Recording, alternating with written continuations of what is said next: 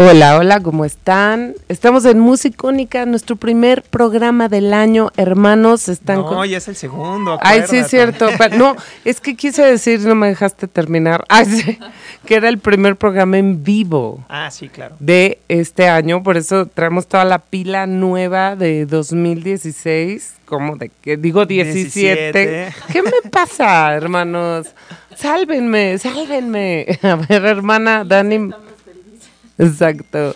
Eh, Dani Mandoki, ¿cómo estás? Muy bien, manita, aquí feliz para empezar el año con todo. No se oye mi hermana, pero aquí ahorita, a ver, vuélvenoslo a decir Ah, por ya. acá.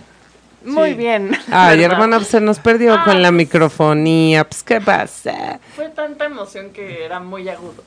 Hermano, ¿cómo estás? Muy bien, estamos muy bien aquí arrancando el 2017. Y este, y pues nada, me escucho por ahí. Sí, tú sí, fíjate, ¿Sí? hasta eso.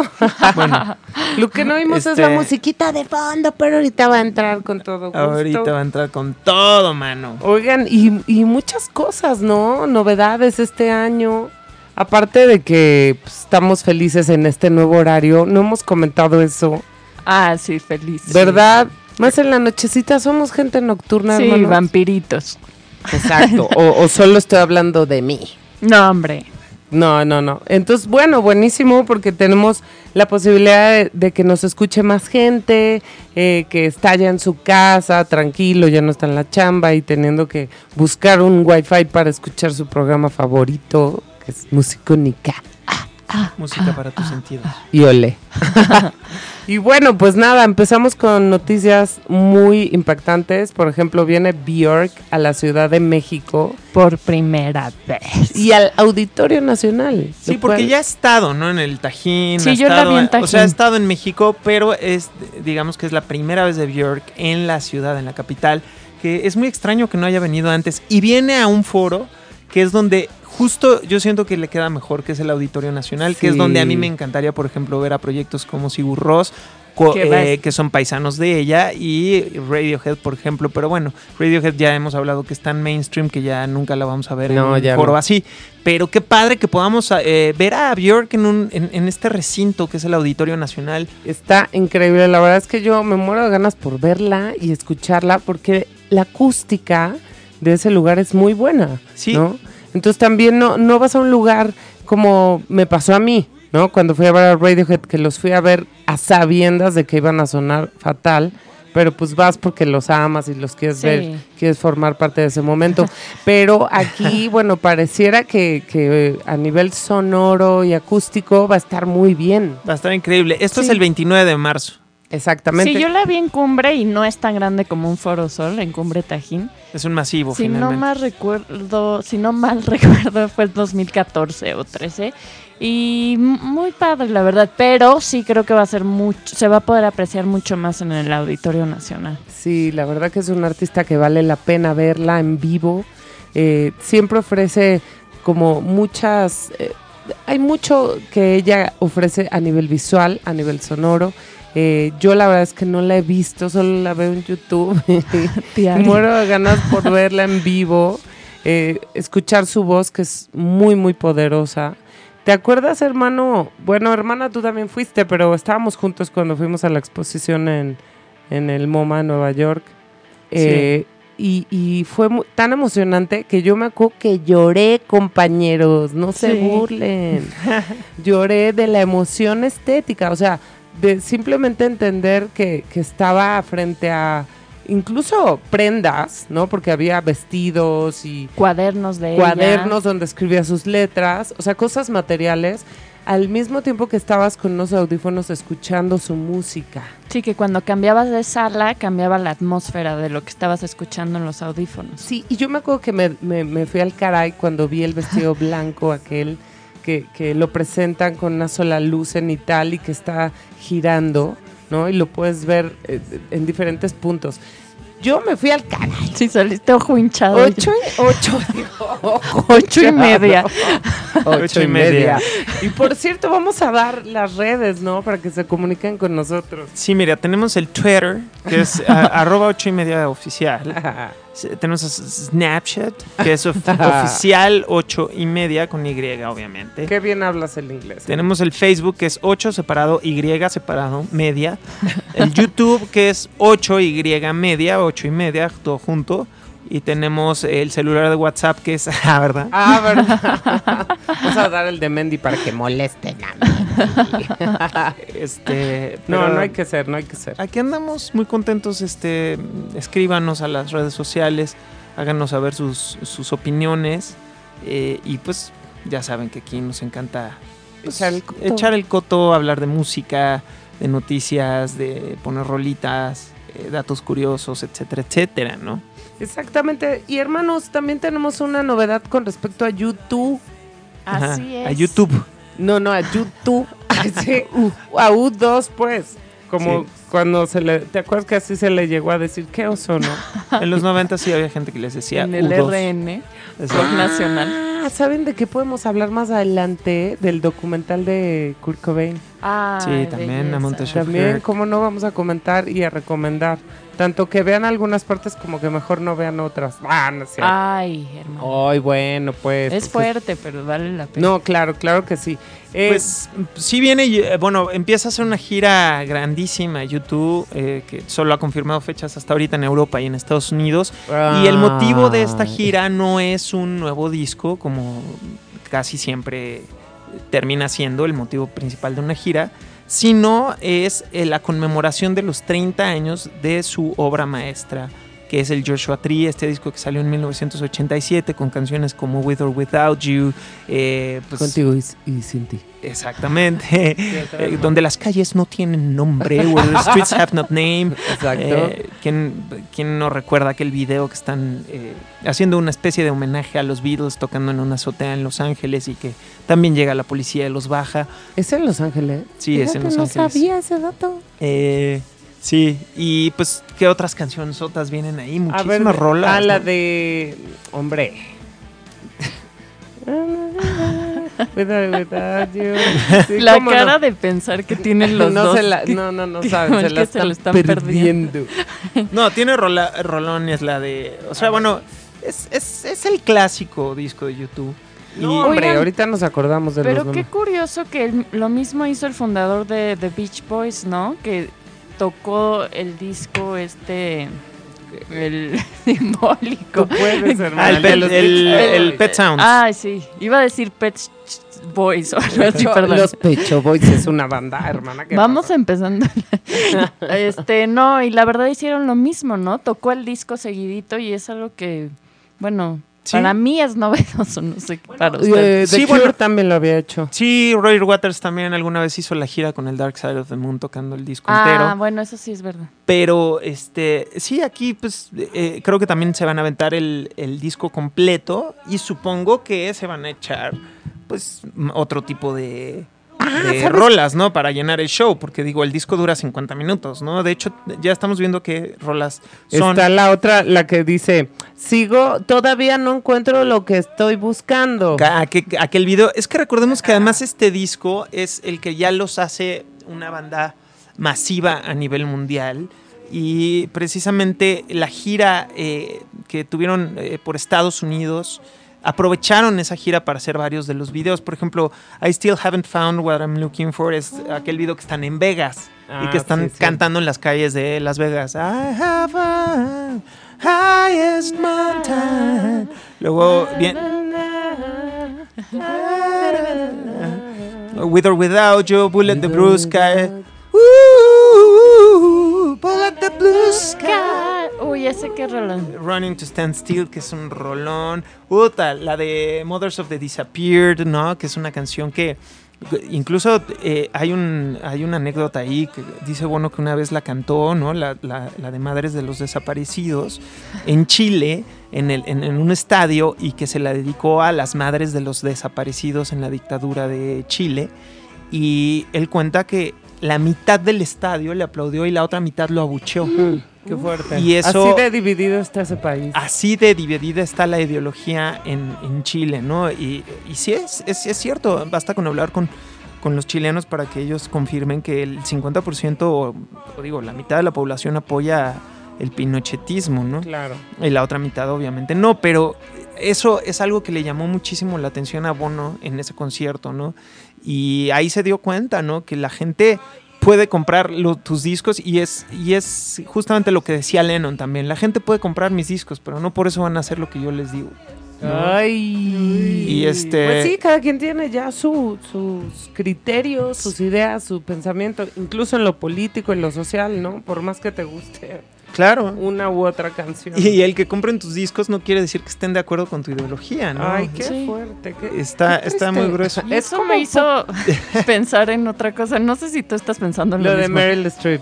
Ah, no, yo estaba pensando en otra cosa, que por Ah. ejemplo, un artista visual, a lo mejor tu cuadro quiere decir todo lo contrario y alguien piensa totalmente lo opuesto a lo que tú estabas queriendo expresar, o una canción que la letra no sea tan clara, Claro. alguien se puede conectar con algo totalmente diferente, ni siquiera es que crean tu, si- tu ideología tal cual. Por supuesto. Yo estaba haciendo otro tipo de analogía más compleja y que Ay, tiene sí. que ver con lo que.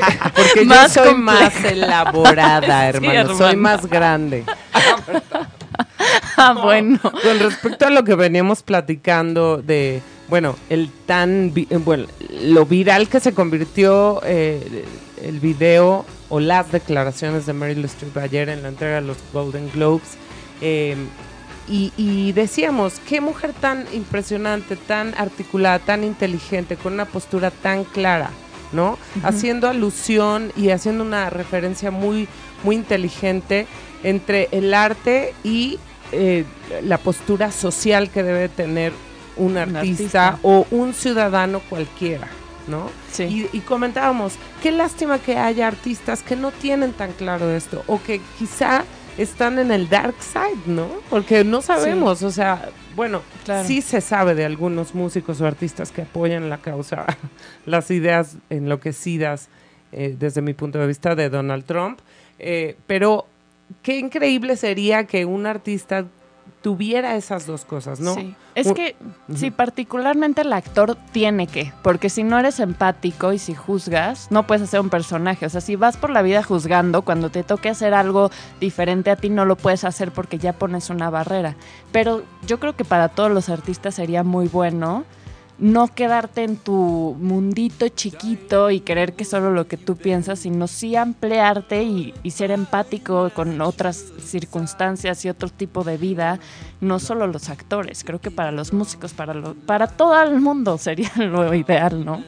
Aunque paradójicamente uno piensa en un artista y piensa que tiene que ir por una línea humanista, Pues ¿no? sí. De entrada. Yo o sea, sí. de entrada apoyar las causas, eh, eso, tener una empatía con, con la gente necesitada, con, no sé, las posturas más humanas, ¿no? Pero bueno, siempre hay de todo. Sí. Hay gente que, que, pues, que está más... de- hablábamos de Woody Allen, ¿no? Que bueno, será un gran artista, un gran cineasta, pero bueno, pareciera, ¿no? Que en su vida personal ha hecho algunas cosas que no están tan padres, ¿no? Entonces, bueno, es complicado. Al final del día creo que sí es bueno quedarse con la obra artística, Sí, ¿no? pero cuando hay integridad en la persona y el artista, creo que es muy fuerte también. Ajá, y tú hablabas, eh, la anécdota que, a la que tú hacías alusión, hermano, tenía que ver con la audiencia, no con el artista.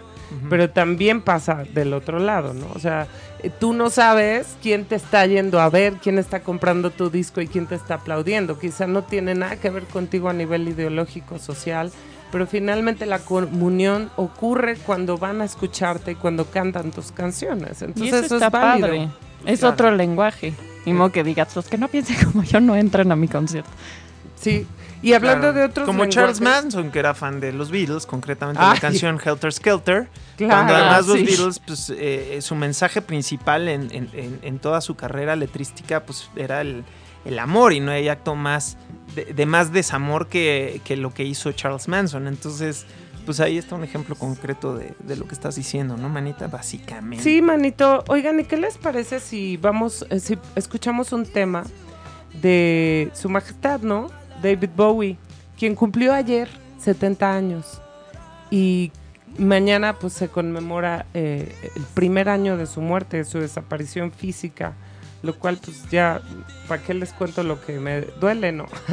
Entonces, bueno, eh, sacó este EP con temas eh, inéditos, inéditos cantados por él, porque ya habían salido, habían aparecido en la edición de Lazarus, del soundtrack de la obra de teatro, cantados por otras personas. De hecho, en este programa lo, lo mostramos.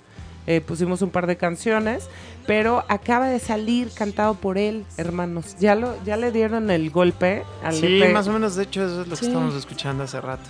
Sí, y vamos, Muy interesante. a compartir con, con, la audiencia que es bien boguera eh, este tema No Plan del disco que homónimo David Bowie. Música. Ah, ah. Ah, ah.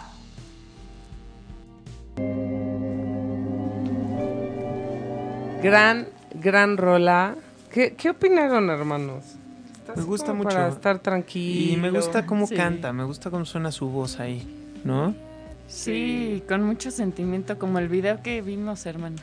Bueno, claro, porque de eso también quería comentar, eh, bueno, hablar. El sábado pasado estrenaron en la BBC de Londres un documental sobre David Bowie que se llama The Last Five Years.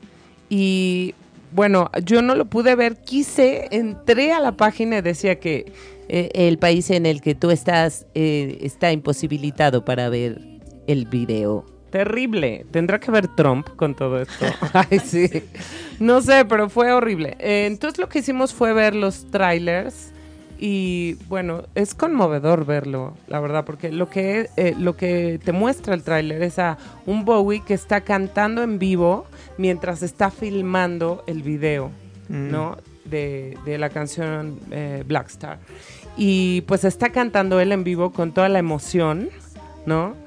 Eh, y de pronto te lo dejan a capela y realmente... Está cantando él es solo. Él está cantando solo. Y bueno, acaban de sacar la noticia de que tres meses antes de su muerte él se enteró eh, que estaba desahuciado. Entonces, bueno, toda esta emocionalidad se ve en ese tráiler. Escúchenlo, véanlo. Es, es fuerte para quienes lo amamos. no es fácil de ver. ¿No? Porque sí tiene, tiene mucha carga. Es, es fuerte, más cuando sabes todo el contexto. Pero bueno, finalmente a un año de su muerte vemos que ha habido mucho revuelo, ¿no? En la música popular en general. La gente lo ha, pues lo ha reconocido como el gran genio que fue. Ha consumido más su música. Creo que se ha propagado la idea de David Bowie, ¿no? Hacia quienes no lo conocían o no lo tenían claro y finalmente eso se trata, ¿no? De, que más gente lo conozca. Lamentablemente no en vida, pero bueno, su música siempre va a estar. Sí. Sí, por cierto, si no han ido, vayan a la exposición de Bowie en el centro. fueron sin mí que gachos, hermanos. Pues mira, tuvimos que... Aparte íbamos de negro casualmente mi hermano y yo. Sí, y aparte y salió una foto ahí padrísima que es como si lo estuviéramos velando con la foto ahí atrás de, este, de la famosa portada del, del Aladdin sea. ¿Cómo, ¿Cómo se llama este disco? Aladdin. Ah, Aladdin eh, Sane, que, de, que, que, que, cuentan que se, se, iba a llamar Alad Insane, que es Alad como un muchacho loco, y que el fotógrafo, que es de esta exposición de Bowie y este fotógrafo, le entendió Aladdin Insane. Y entonces le gustó más a Bowie y dijo, ah, pues mejor Aladdin Insane. O sea, Aladino sano. es una hermosa portada, mítica, la famosa portada donde sale el, el, medium shot de Bowie con, una, con los ojos cerrados y el rayo pintado en la cara, ¿no? Que Bowie quería que hubiera un rayo en, en, la portada del disco, un, un, relámpago, pero no sabía cómo, cómo integrarlo y entonces este, se le ocurrió al, al, fotógrafo, ¿no? Cuando vio el rayo ahí en, el logo de la cafetera o de la tetera que tenía en su casa, le dijo al maquillista, ¿sabes qué? Pónselo en la cara. Sí. Y el maquillista le hizo un, relámpago muy, muy, pues bastante discreto, lo cual el fotógrafo dijo, no, a ver, espérame, préstame el billete. Entonces lo exageró y eso es lo que hizo el famosísimo... Eh, fotógrafo que se llama Brian Duffy. Brian Duffy, sí, que además un dato curioso, ya en el cuarto, o sea, es una exposición muy interesante, porque son cuatro photoshoots, ¿no? Ajá. En cuatro etapas completamente distintas de Bowie, ¿no? Ya todos Sí. eh, hemos hablado de aquí que era un camaleón, que siempre se reinventaba y todo. Y este fotógrafo lo siguió en cuatro de sus etapas. Mm, sí, podremos decir que las más importantes, ¿no? Sí. Hizo cuatro photoshoots muy, muy, muy importantes, bastante relevantes dentro de la carrera de Bowie. Y la cuarta eh, sesión de fotográfica que hizo con él, él ya no, ya no se dedicaba a la fotografía, este señor. ¿Qué habrá Ya se había retirado, ya había vendido todo su equipo, Sí. ya no tenía estudio. Y Bowie le dijo, no me importa, o sea, tú me vas a hacer las fotos como puedas, hazle como puedas. Ahora sí que hazle como que. Se ve que se Entonces, amaban. Sí, se ve que tenían una química Sí. impresionante. Ay, qué padre. Entonces, el último photoshoot de Duffy con Bowie es el del donde sale Bowie como vestido de payaso, ¿no? Y este y pues este señor le pidió el equipo a su hijo porque su hijo ahora era el que se dedicaba a la fotografía y así. Y pues con ese equipo le sacó las fotografías míticas, ¿no? Donde Bowie le dijo, lo brifió con, el, con, con la siguiente frase, hazme ver como el payaso más hermoso del circo, Ah, sí. ¿no? Que son, vamos a recordar, el primero fue el de Siggy, el photoshoot. Luego él vuela cuando estaban filmando la de The Man, The Man Who, Who Fell. fell in- to Earth. to Ajá, Earth. Ajá. Van y no había luz, llegó tardísimo y no sé, con no sé cuántos flashes le toma fotos. Están muy interesantes. Luego es la de... Hay una foto increíble que es donde, Bo- donde Bowie está en, el- en la mitad del desierto y está tirando arena con las Ajá. manos. Entonces se ve el- como el- se ve algo súper mágico. Sí, ahí que le dijo nada manos. más mueve las manos. Entonces se ve hasta como movida la foto, pero está no, muy qué padre. padre. Luego viene la del mítico rayo. Ajá. Ah, no son cinco entonces, porque después va lo de la de que The se está Falling Man, cayendo. creo que se llama Falling Falling Man. Man. que es un disco que sacó ahí, que en donde parece que se está cayendo en un baño, ¿no? Ajá. O sea, ¿ustedes realmente creen que en esa exposición haya material que nunca hemos visto los ultra fans de Bowie? Sí, Sí, yo los Ah, de o las sí dunas. tiene ese plus, digamos. Los de las Sí. dunas no lo había visto. Hay de. No sé si eso ya está en otro lado, pero hay de. Atrás de cámaras de la de cuando se está cayendo. sí. Y hay la foto Ah. con una cámara más definida, que esa no pasó. Ajá. Este Bowie prefirió una. eh, ¿Cómo? Era Polaroid. Una Polaroid que ni se ve para la portada del disco, que no se ve tan definida. Ay, qué Sí. chido. Sí, vale o sea, que pena. vale la pena, ya saben, para los Y, super fans. y están ampliadas las hojas de contacto, entonces puedes ver las, las Ah, fotos que, eso que sí. rechazaron, Sí, sí. ¿no? Ajá, eso. eso está increíble. que rechazaron. Bueno, y para los superfans, obviamente queremos ir, aunque las hayamos visto mil veces, ¿no? Como un poco lo que contaba de Björk. O sea, ya estar ahí, por alguna razón, se vuelve mágico, ¿no? Creo Sí. que también hay ropa de él, puede ser. No, No, eso Creo debe ser en otra exposición, Sí. porque sí vi. Y, ojalá. eh, bueno, pues voy a ir, hermanito, se los prometo, ¿no? O sea, sí, Sí. sí, me interesa mucho. Y Afuera del Metro Pino Suárez. Fíjense que al mismo tiempo yo estaba, porque fui al Cono Sur, como bien saben, eh, y fui a una exposición de La Chapelle, de este Ajá. gran fotógrafo, y justamente vi una foto de Bowie Mm. que, que estaba ahí, que es, es muy buena porque tiene recortados sus propios ojos del tamaño más o menos del ojo original, un poco más grande, y los tiene sobrepuestos. Ah, sí, ya Entonces qué es foto, una está foto muy famosa y muy buena y me encantó verla en vivo. Y hablando de este viaje que hice al Cono Sur, me, me interesa como aportar en este nuestro programa, hermanos, la música tan increíble que descubrí estando allá. No solo de, de- bueno, en Argentina ya muchos conocemos a los grandes eh, músicos exponentes, Fito Páez, Charlie García, aunque digo, no todos conocen a la banda espectacular de Charlie García que se llama Cerú Girán, que, que sí me gustaría eh, compartirles alguna canción de ellos. Eh, y antes Sweet Generis, que Generis es su también, proyecto claro. de folk. ¿no? Sí, bastante bueno. Aunque yo soy más de Cerú Girán, ¿no? Es, es una banda progresiva eh, que les decían, creo que los Beatles. Ay, ahorita les digo cómo. Pero tenían ahí un nombre que alusivo a los Beatles, porque obviamente les encantaban y se escuchan sus armonías en sus melodías. Eh, pero más allá de eso, la sorpresa para mí fue escuchar algunas bandas eh, uruguayas. Bueno, Jorge Dextler, todo el mundo lo conocemos, o al menos nos suena alguna canción. Eh, fue nominado para el Oscar, ¿no? Me parece. Creo que sí. Eh, Creo que con- ganó, si no mal ganó recuerdo. con una Con de la, sus a la canciones. orillita del río. Exactamente.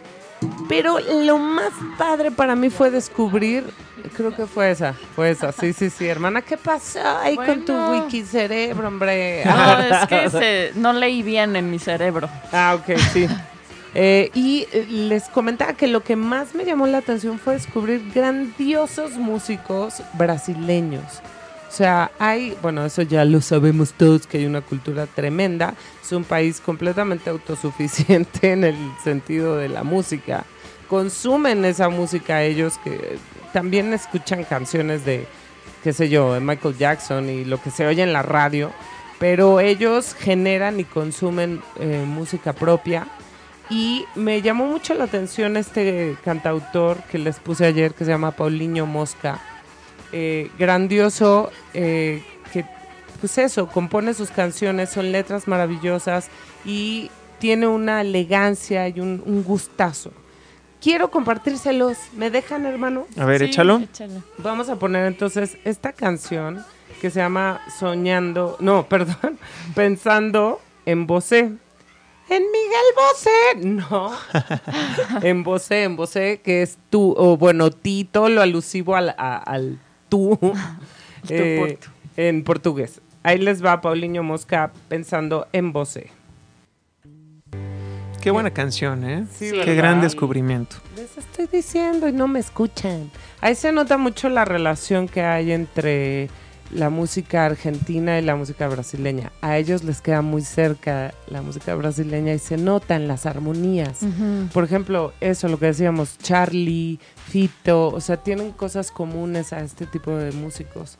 Entonces está, eh, es interesante, a mí me encanta, ya saben, como empezar a atar cabos con respecto a, a la- a los países, a los géneros, a los músicos, a las épocas.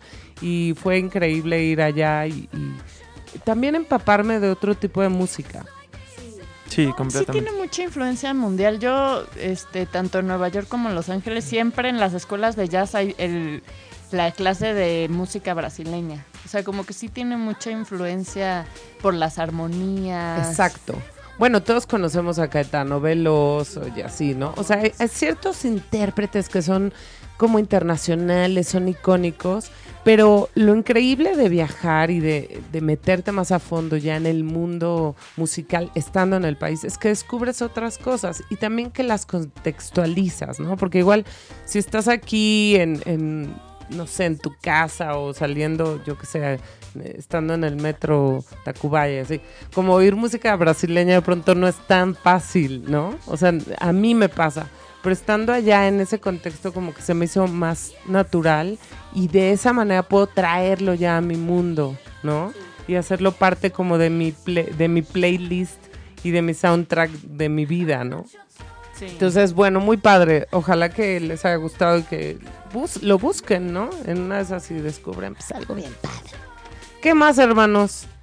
Seguimos con los festi- la festivalmanía, festivalitis.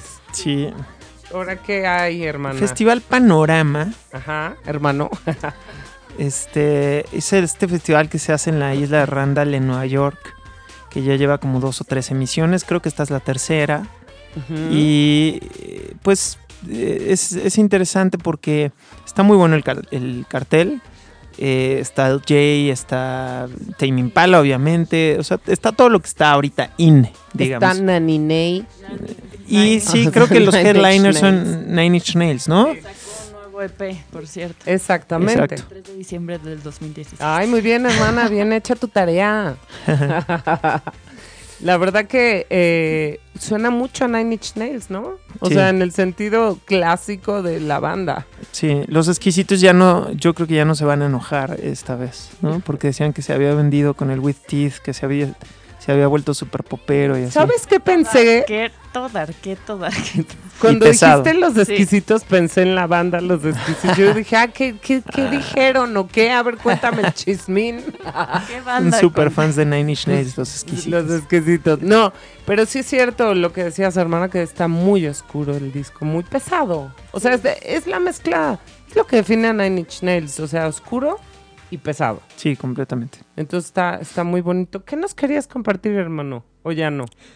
Eh, sí, es que hablando de Charlie García y así, este, quería poner un cover de, del nuevo EP de Adán, Javi y Los Imanes, que es este proyecto alterno de Adán Jodorowsky, que tiene con su gran amigo Xavi. Polo, hermano, y polo. en el nuevo EP tienen un cover de John Lennon, la canción de Woman. Tienen eh, Canción para mi muerte, que es de Sui Generis, de este primer proyecto de Charlie García. Y Seabird, que es una canción de ellos. Este, este EP lo pueden encontrar en todas las plataformas digitales. Se llama The Paris New York Sessions. Y pues esta es la canción, ¿no? ¿La ponemos? Pongámosla, vamos Es- a escuchar musiquita. Adam, Savi y los Imanes. Adam Jodorowsky, Savi y los Imanes.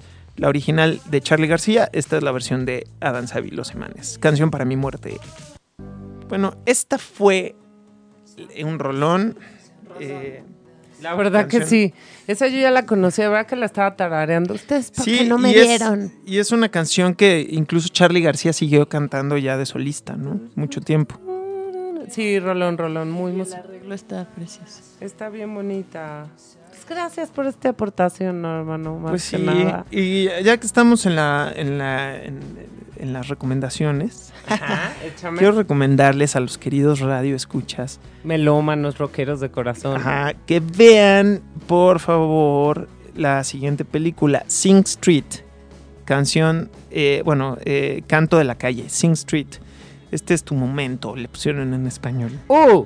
Este es una película increíble, este dominguera, pero con mucho, con mucha profundidad.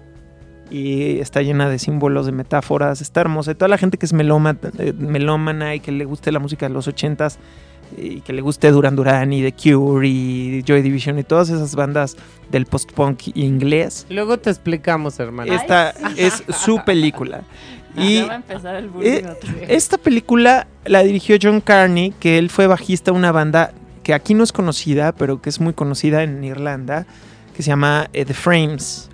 Y John Carney después se dedicó a hacer videos y ya luego se dedicó a hacer cine.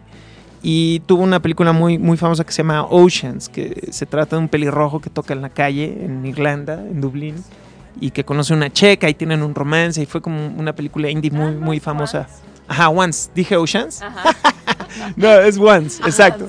Sí, que Ah, que Broadway un, un musical, ¿no? Ajá, Somos pues fans. es, esa película es de John Carney, ¿no? Eh, él, justo el protagonista de, de The Once es el cantante de The Frames, este pelirrojo del que Ah, hablamos. claro. Entonces, esta película Sing Street es casi autobiográfica, pero tiene muchos, muchos elementos de la historia de YouTube.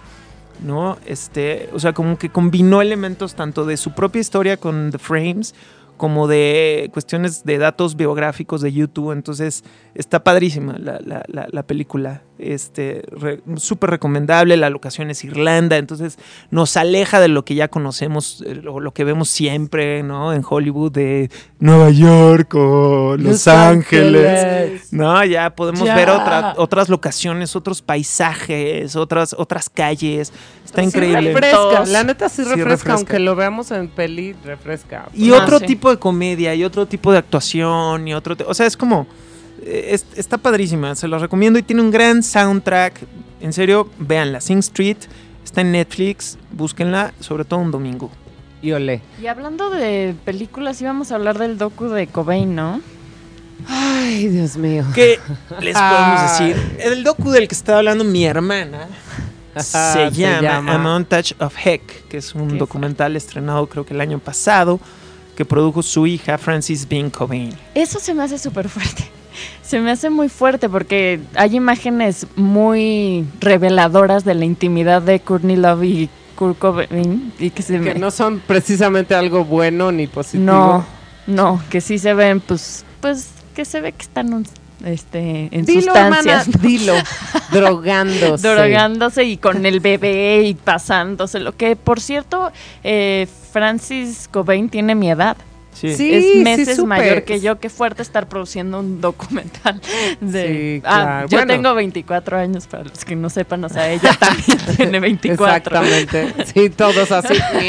Su edad, ah, qué bueno. Gracias por decirlo. Sí, eh, yo a mí lo que me llamó mucho la atención, bueno, aparte de que tiene un, un plus que es eh, toda la animación que lo vuelve un documental más artístico de lo normal, ¿no? Porque estamos acostumbrados a ver documentales, sí, quizá con imágenes de handicam de cuando eran chiquitos, ¿no? Editado conjuntamente con tomas eh, HD espectaculares o videos de, del artista en cuestión.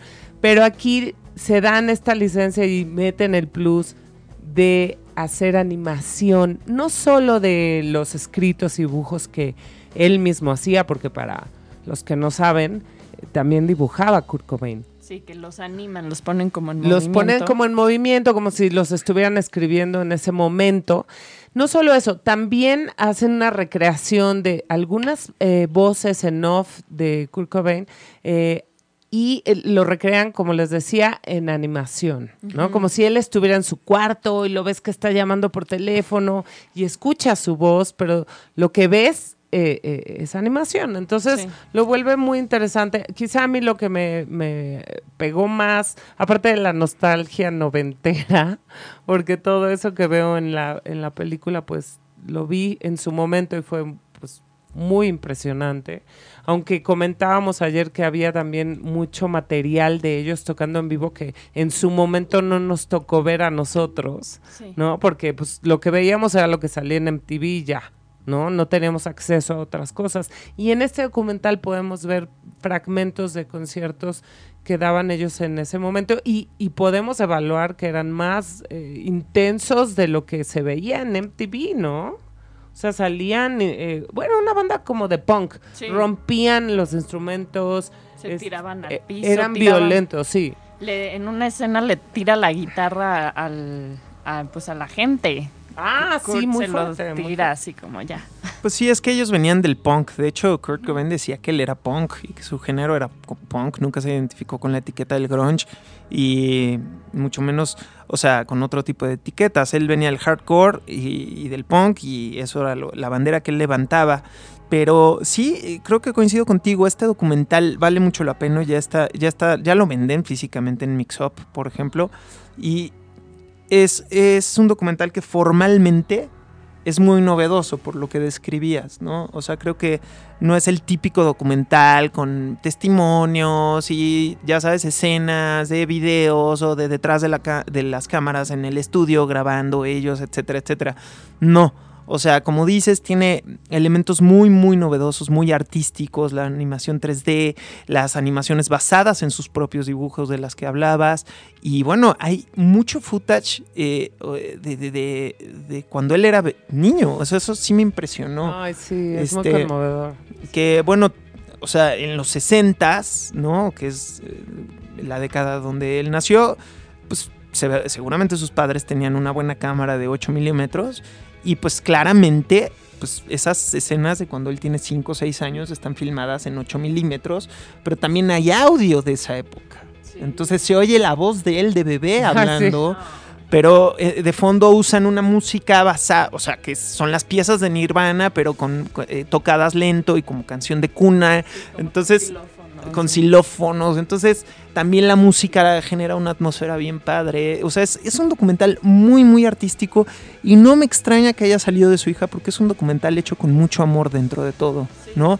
A- pese a que sí tiene unas escenas espantosas al final, que es las, son las que mencionas, eh, eh, que son estas escenas caseras de la intimidad de Kurt y Courtney drogándose enfrente del bebé, ¿no? Que es creo que lo más choqueante de todo el documental pero creo que también para ella era importante exponerlo, ¿no? Porque tendemos a endiosar a este tipo de personajes, a, verlos como unas víctimas y, como per- per- personajes, este, no sé, románticos, este, cuyo, cuya depresión y darquetez es producto de la sociedad que está enferma y ellos no pertenecen a esta sociedad y pobres y los justificamos y, y no, o sea, hay que ser también hay que exponer la realidad y hay que, y hay que ser crudos. Y yo creo que la intención de su hija era demostrar que, que su papá era un ser humano con muchos defectos y que, Muy que, pues, vacío. obviamente, Efectivamente. este, pues sí, o sea, lo dejas de, de endiosar, ¿no? O sea, porque lo ves como un ser humano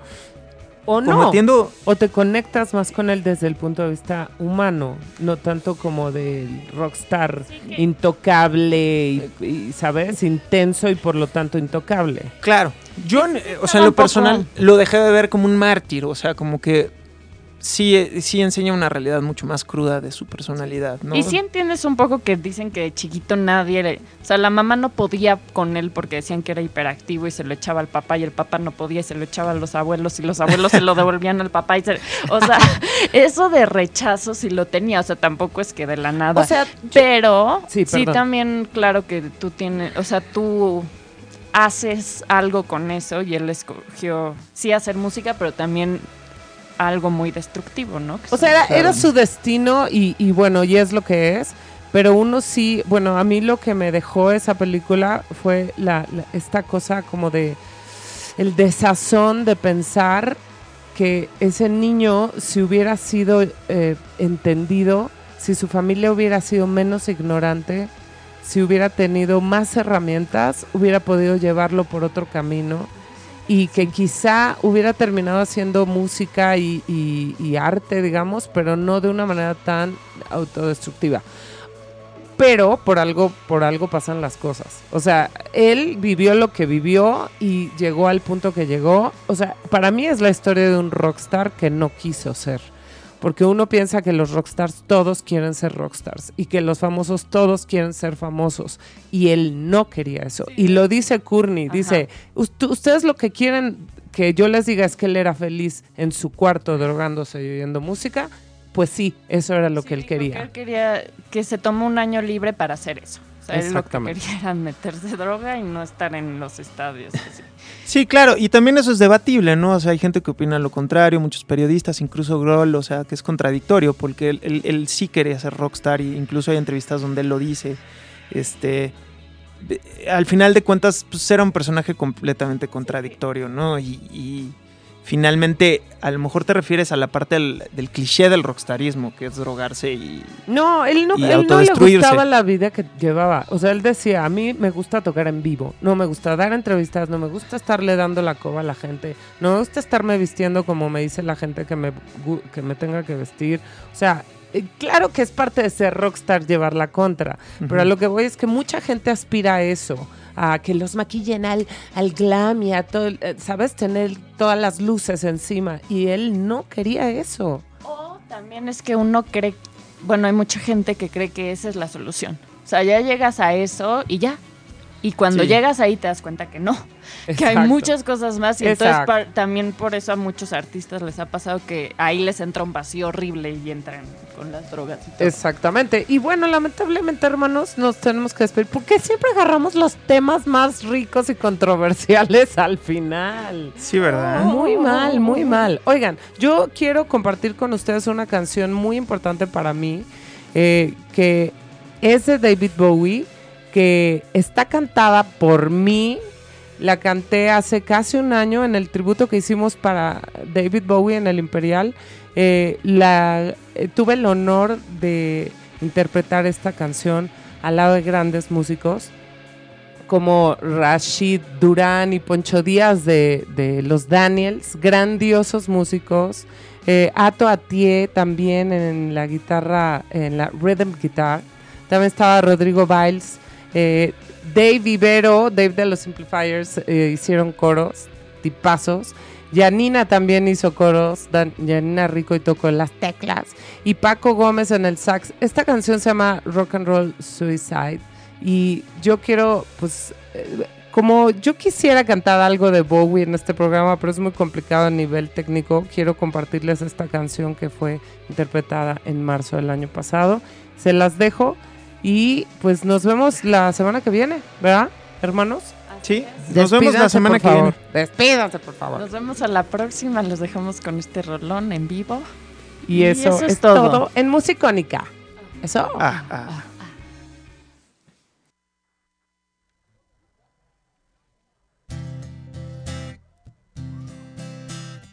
Estás escuchando 8ymedia.com.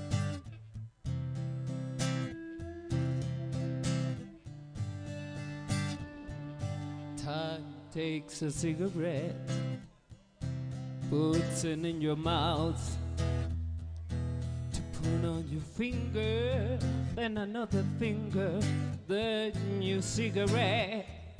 The world, the is calling, it lingers when you forget. Oh no, oh, oh, you're a rock and roll suicide. Too old to lose it, too young to choose it. And the clock waits so patiently on your song. You walk past a cafe, but you don't need when you live too long. Oh, oh, oh, oh. You're a rock and roll suicide.